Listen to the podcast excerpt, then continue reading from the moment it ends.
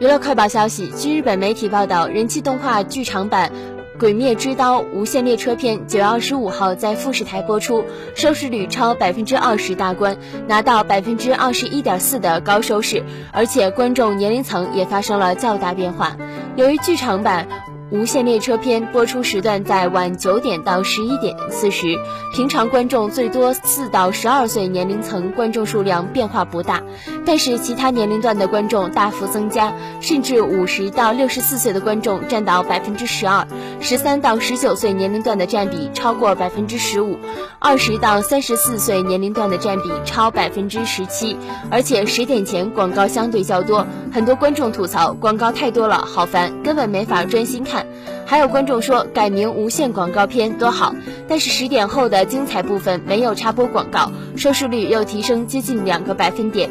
剧场版无限列车篇播出后，立刻在推特等社交网站成为焦点话题，热搜榜上也都是《鬼灭之刀》相关词语。《鬼灭之刀：无限列车篇》电视动画将于十月十号开播，《鬼灭之刀：油锅篇》十二月五号开播，相信到时热度也不会低。